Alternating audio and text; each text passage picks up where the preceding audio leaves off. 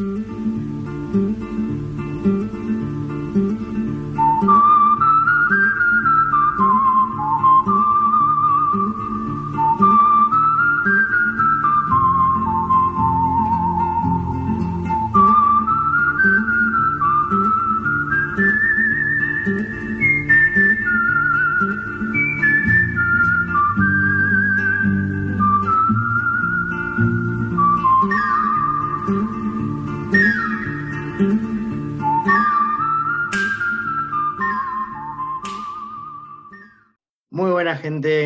Andan? Estamos acá en un nuevo episodio del podcast. Estamos con Mauri. Mauri, ¿qué onda? ¿Cómo estás?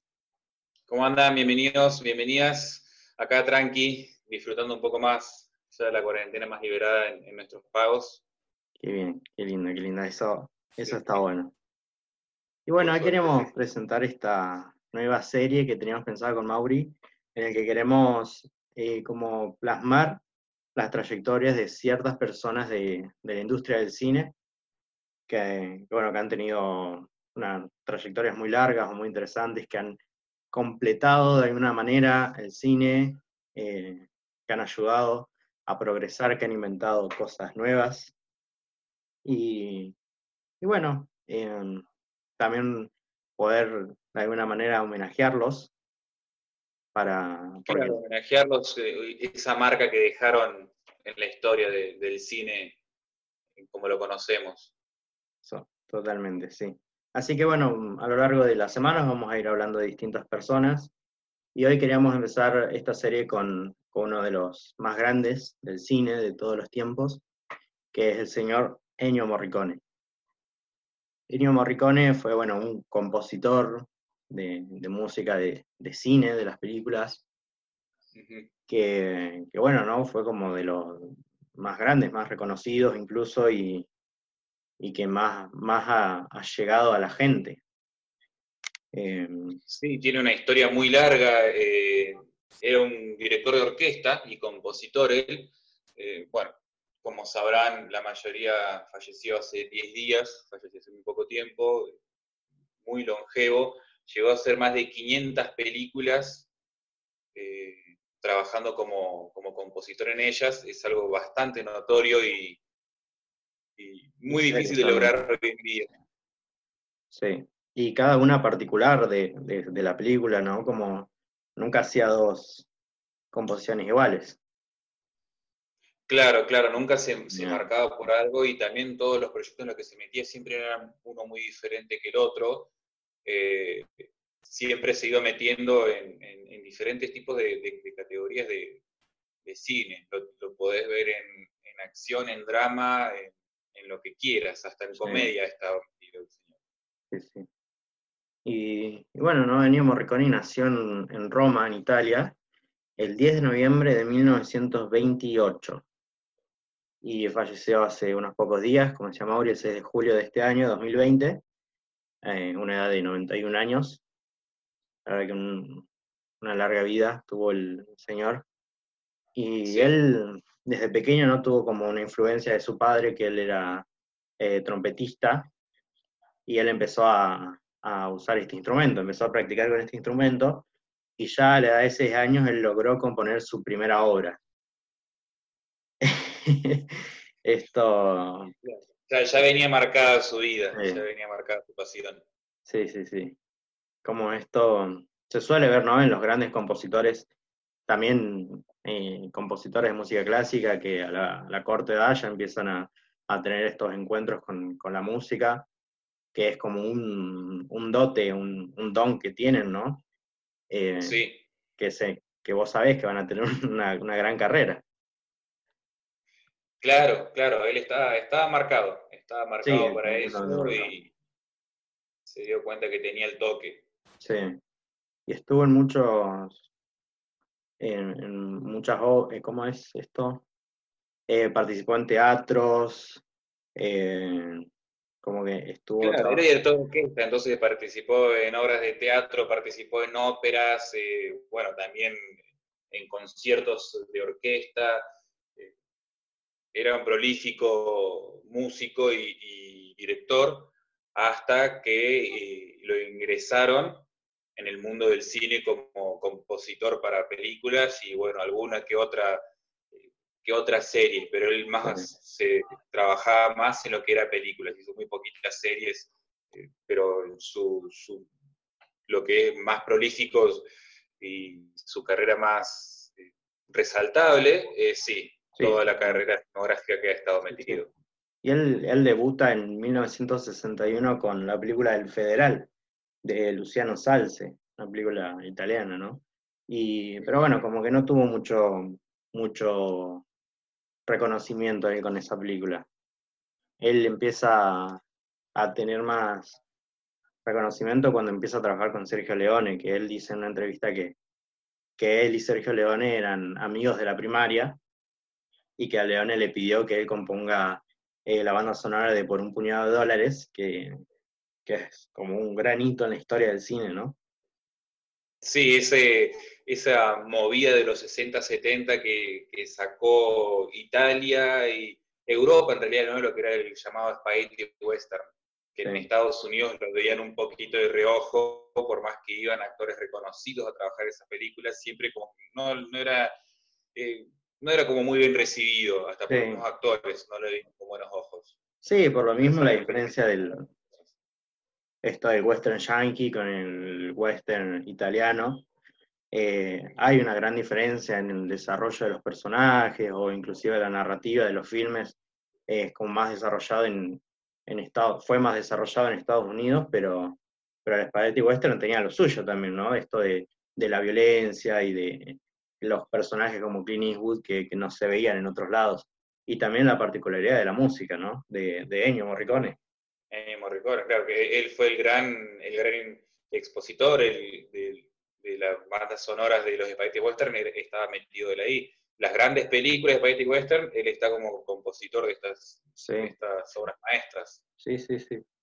E incluso, además de trabajar con Sergio León en la trilogía del dólar, que es eh, por un puñado de dólares, por un puñado de dólares más, que es la otra, y la última, El bueno, el malo y el feo, que es como la película clave del, west, del spaghetti western, él está metido ahí de alguna forma, él crea, eh, es muy importante en la creación del spaghetti western, porque es la particularidad de, su música, de la música que él genera para, para crear este, este nuevo género.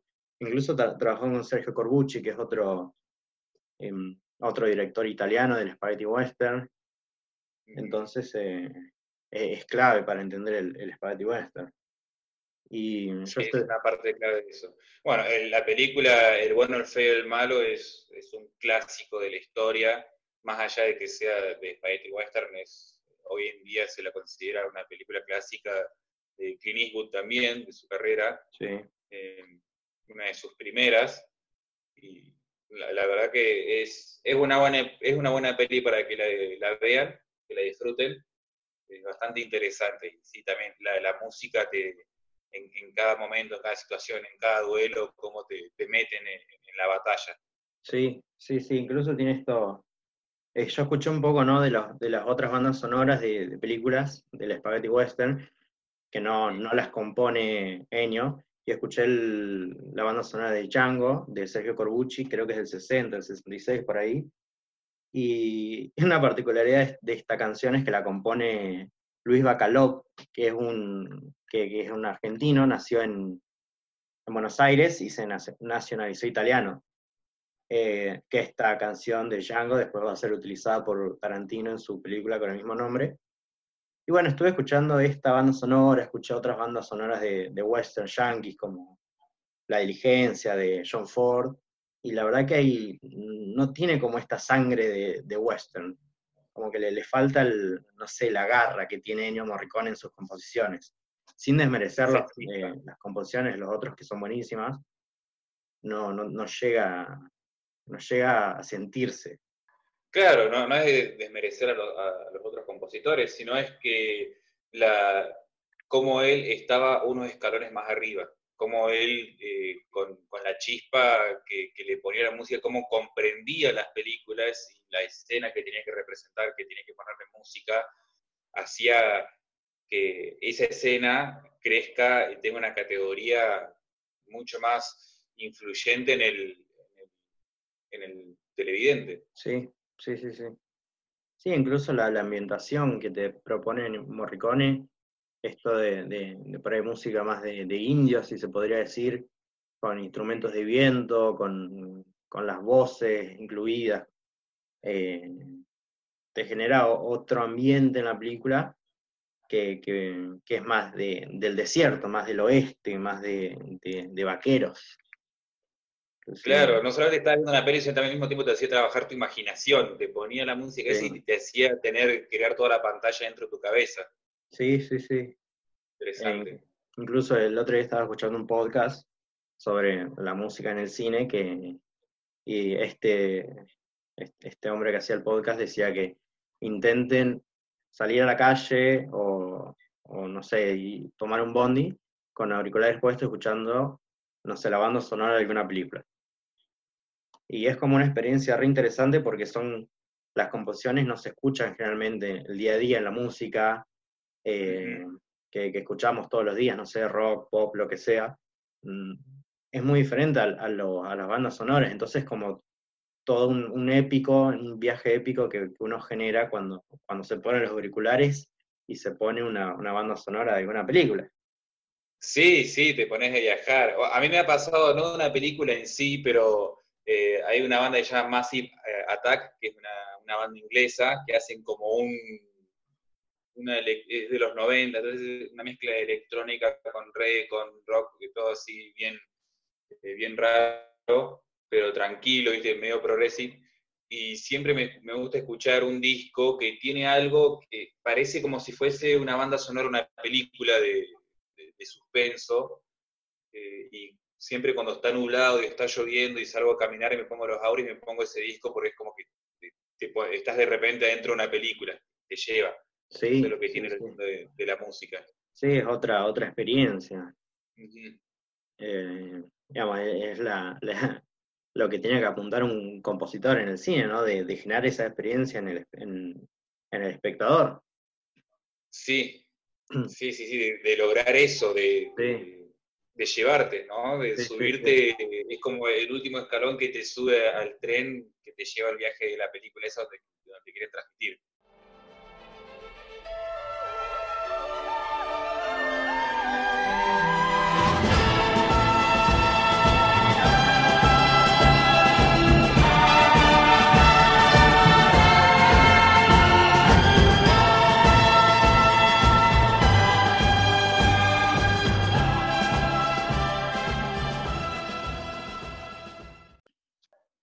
Bueno, y eh, Ennio Morricone también trabajó con, en otros géneros, además del western, eh, trabajó con, con Dario Argento en, el giallo. El giallo es un subgénero del cine de terror italiano, en el que se mezcla mucho el suspenso, los policiales también. Eh, bueno, y trabajó, tuvo la oportunidad de trabajar con, con Dario Argento entre los años 70 y 71 en tres películas yo creo que claves de, la filmografía de Darío Argento, que son Cuatro moscas sobre terciopelo gris, El pájaro con las plumas de cristal y El gato de las nueve colas.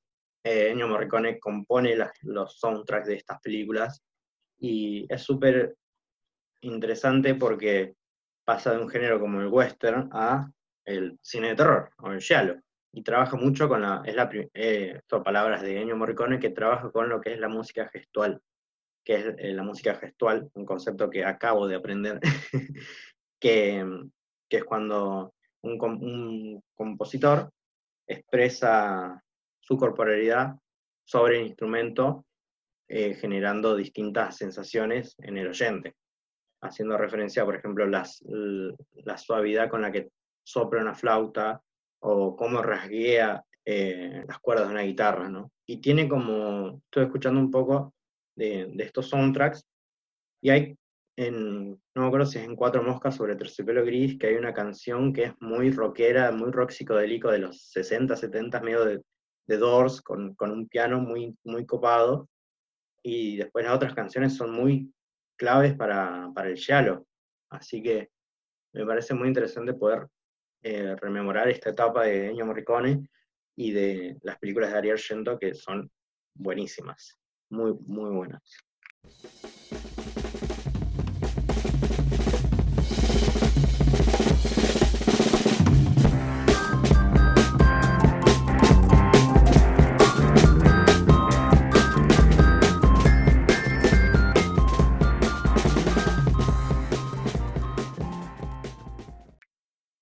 Sí, como, sí, ¿no? Hablando como, un, te, como lo que fue eh, todo lo que venimos hablando del Spaghetti Western, del Giallo, y la gran época de cine que tuvo Italia en estos 60 y 70, y lo, lo importante que fue Ennio para esa época, ¿no? La, la, época de oro, viste que siempre se habla de épocas de oro del cine para algunos, lo que era en Estados Unidos en los 40, 50.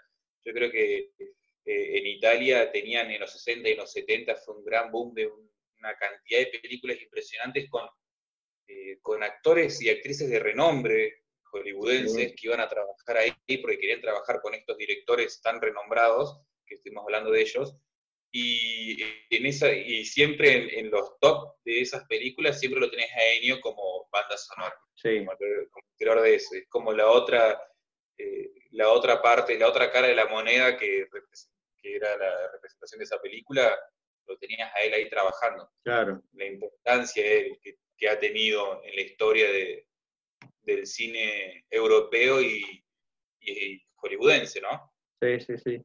Bueno, Ennio, trabajó con Bernardo Bertolucci en Novecento, eh, también trabajó con Pier Paolo Pasolini, trabajó en Salo, eh, entonces como los grandes directores de, de Italia de, esa época de Italia, él trabajó, él estuvo ahí.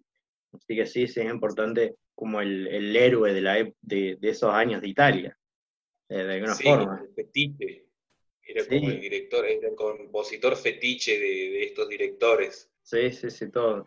Bueno, sin ir muy lejos, también trabajó con Giuseppe Tornatore en, todas sus películas, eh, prácticamente rescatando el soundtrack de Cinema Paraíso, que me, parece uno de los soundtracks más hermosos y emotivos que, escuché en mi vida. Eh, acompaña totalmente el sentimiento de la película y te hace llorar, mm, no sé, cataratas. Sí. sí, sí, Y bueno, tiene que ver mucho con ese trabajo que le decía él, ¿no? que vos lo que comentaste, su forma de, de representar las, eh, de hacer las composiciones. Hoy en día, hoy en día se ve los, a los compositores que tienen eh, están en el, estudio y tienen una gran pantalla que va viendo la película, va viendo cada escena, cada toma que tienen que representar musicalmente. Mm. Y él fue como el, uno de los primeros fundadores de esa, de esa forma de, grabar, ¿no?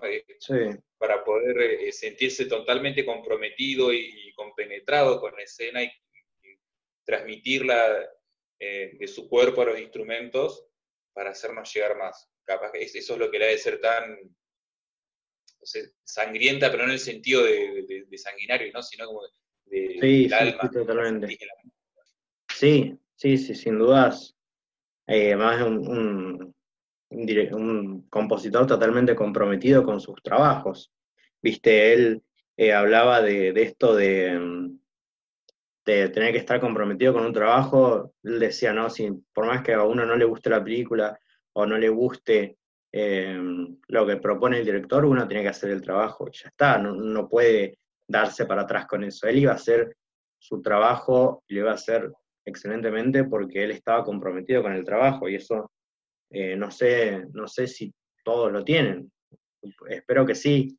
no, no conozco cómo funcionan los otros compositores, ¿viste? Pero eh, sí, sí, sí, totalmente.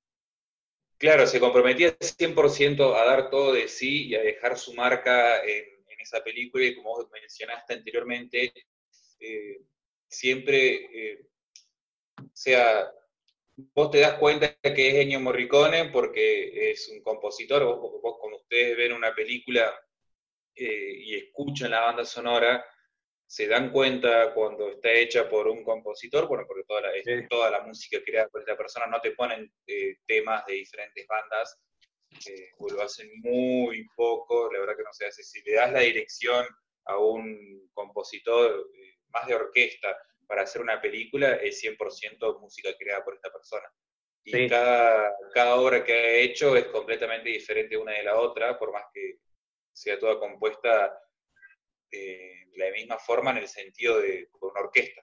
Sí, eh, totalmente. Esto que estaba hablando me hiciste acordar de Bernard Herrmann, que es el compositor de Hitchcock eh, de, toda la vida, ¿no? Eh, yo creo que él también tenía, él empezó a trabajar antes que Ennio y creo que también es como un gran referente de, los composiciones dentro del cine, como para, para dar un poquito más de, perspectiva con, el tema de los años. Claro, sí. Y al lado de Ennio Morricone, desde, desde Hollywood, tenías un poquito después, Ennio empezó en el 61, 62 a trabajar, pero un poquito después empezó John Williams, que son como los dos grandes compositores del cine eh, de estos últimos 40 años, eh, son ellos dos. Pero bueno, ya John Williams es, otro capítulo aparte, hablaremos de él en algún momento. Eh, pero bueno, ahora estamos con Ennio. Sí. Y para entrar un poco en, Hollywood, eh, tenemos un debate acá de cómo empezó realmente Ennio a trabajar en Hollywood. sí, porque investigando vimos, algunos dicen una cosa, otros dicen otra, porque nosotros buscando, yo encontré que su primer película hecha de producción estadounidense, y cuando es una producción estadounidense, en Estados Unidos se le considera una película hollywoodense. Cuando no es estadounidense, no se le considera hollywoodense. Algunos la consideran así, allá en Estados Unidos. Y la primera película que salta es una película que se llama La Biblia, que es una película religiosa del 66, que es una producción estadounidense y él trabaja eh, ahí haciendo la música. Pero después Lucas investigando encuentra que el otro lado dice, no, su primera película hollywoodense es Los Intocables de Eric Ness, del 87 recién. Y claro. ella venía trabajando de antes en, lo que fue, en lo que fue, la, tienen que entender que la, música de, orquesta y composición en, cine, en el cine hollywoodense, eh, no se usaba mucho.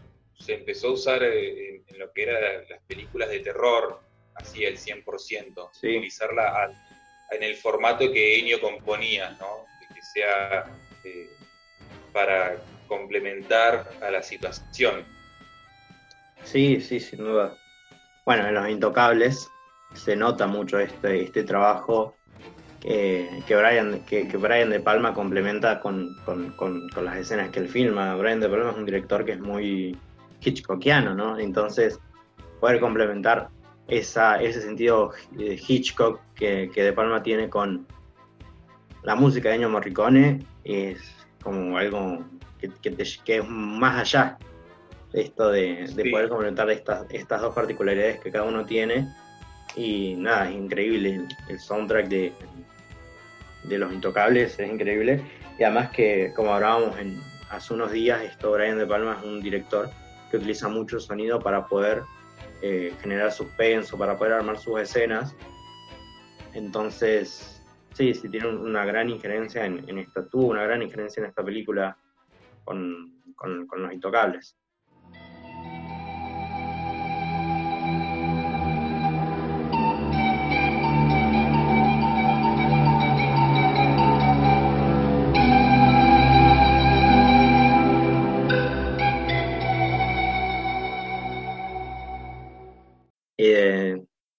Esto también, bueno, trabajó en la última película de, Sergio Leone, Once Upon a Time in America, en, el 84. La primera película de Leone en Hollywood. Claro, sí.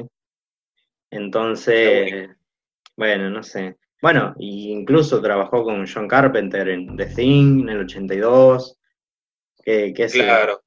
que esa banda sonora también está muy buena, que es una gran película de terror. Esto que hablamos recién de, de, cómo generar suspenso a través de la música en The Thing, está muy bien, muy bien plantado.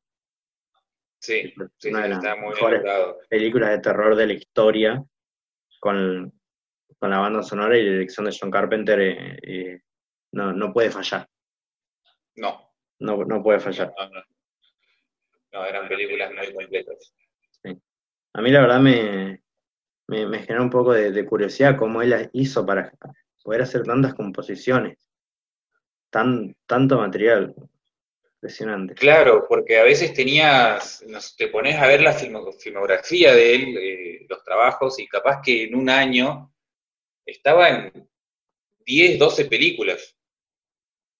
Sí. 9, 15, y vos decís, ¿cómo, cómo lográs eh, estar totalmente compenetrado, darle 100% de, de, tu, día a día, de tu trabajo, de, tu cabeza a cada proyecto y hacer tantos en, un año.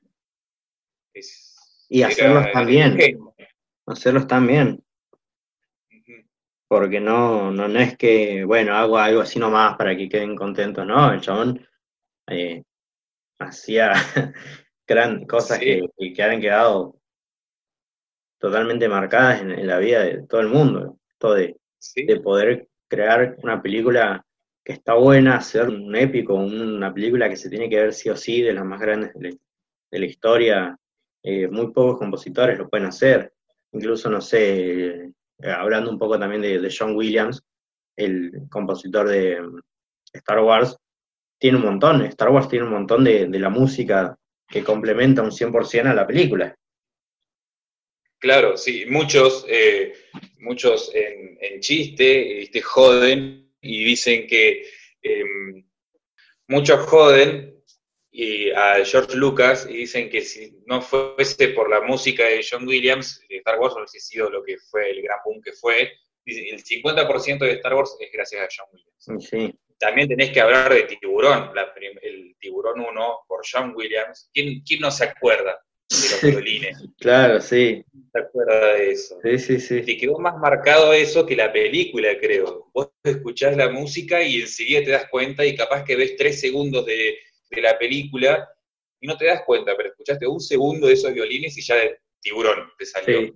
Y bueno, y sí, yendo eh, a, a Enio, el soundtrack, la canción principal del bueno, el malo y el feo, yo de chico ya la reconocía en, todos lados. Viste, no, no sé por qué. Yo la reconocí, no sé si estuvo en series, capaz en Los Simpsons, que, que, hacen homenaje a todo.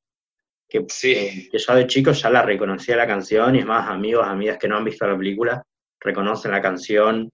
Entonces, como es parte de la, cultura, de la cultura general, de la cultura, de la cultura popular de, de, cierta manera, no tanto como las composiciones de John Williams, pero sí, ha influido bastante.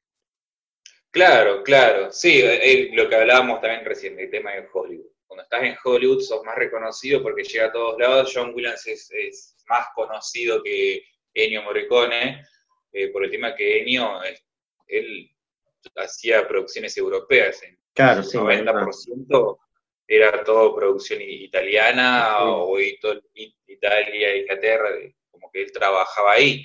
Mm. Eh, pero es un hombre gran reconocido. Su, creo que muchos, eh, muchos entramos en conocimiento de él cuando hizo eh, los ocho más odiados de Tarantino. Sí. Sí, para hablar. Se acordaron, muchos grandes, mi viejo cuando eh, vio el trailer y supo que la banda sonora la hacía Morricone y me hizo recordar todos estos spaghetti western, dice, sí, hizo todas estas películas, me dice. Como, bueno, también es, la, es el formato que tiene Tarantino de traer cosas viejas y no... claro. sí, poder rememorar a eso, a esas personalidades de, antiguas, de, antiguas entre comillas, de, del cine. Esto me parece increíble porque, como vemos, como sabemos, Tarantino es gran fan de, los Spaghetti Western. Él, supuestamente, ¿no? Lo que se dice es que Once Upon a Time in, the West de Sergio Leone es, una, es su película favorita de todos los tiempos de Tarantino. Que obviamente la música la compone Ennio Morricone. Y yo me imagino, no, no sé cómo será, ¿no? Ser Tarantino, haber crecido viendo las películas de Sergio Leone los soundtracks de, de Ennio Morricone y llegar a, a Tudaltés y poder hacer una película con este compositor. Debe ser como... Este sí, debe ser, ser algo mágico, te, sentís realizado, y no sé, encima la, banda sonora, sí, la banda sonora que saca de los ocho más odiados es increíble, increíble, es tomas de la nieve y escuchar eh, cómo, cómo suena esa orquesta, a mí me voló la cabeza. Sí, yo tuve la oportunidad de, de verla en el cine, con el sonido que tiene el cine, los ocho más odiados, y te. Nada, fue lo primero que te, atrapa de la película es eso. Sí. La música. Sí, ya cuando empieza, ya empieza con todo, con la música, y decís, bueno, esto, esto va a estar bueno. Y también trabajó antes con Tarantino en, Kill Bill, eh, una, una, de las canciones, no sé si, no hizo toda la música de Kill Bill, pero hizo una canción que, es en Kill Bill 2, cuando The Bride está bajo, el, eh, bajo tierra en el cajón, esa escena. Ah eh, gran escena espectacular por esta canción. No, sabía eso y me hiciste acordar que es una de las escenas más fuertes de, las dos Kill Bill, la que más me choque, más, más bosta me hace, que más mal me siento por ella. Eh, mirá vos, y, la música, me acuerdo que la música ayudaba mucho en, esa sensación de ella estar atrapada ahí, estar luchando y su desesperación era como que la música le daba esa frutillita. Sí, no, la música escala perfectamente con, con la escena y, cómo ella va tomando el valor para poder salir de esa, de, la, debajo de la tierra. Sí, del ataúd ese enterrado abajo, no, no, impresionante, impresionante. Y también... No, quería agregar que también, no sé, no sé bien cómo es el tema, pero eh, hay una canción en Bastardo sin Gloria que, la compone Ennio Morricone, pero no sé si la compone para la, película o ya estaba compuesta de antes y él, y él usa los compra los derechos, que es sobre el final, los créditos finales de, de Bastardo sin Gloria. Ajá. Eh, bueno, no me acuerdo el nombre de la canción, está en italiano, pero si buscan eh, Bastardo sin Gloria, eh, créditos finales, va a sonar la canción y nada, es, increíble, es buenísima. Sí, el, laburo, bueno, ahí te das cuenta el fanatismo de, Tarantino, el fanatismo que tiene Tarantino con lo que es con la música. Sí, sí, sí, Él, eh, para, para él es muy importante la música y como nosotros decimos, entiende, entiende que, que la, música no es solamente para ponerle de fondo para que esté todo en silencio, sino que te, ayuda a llegar a ese más allá en, la escena.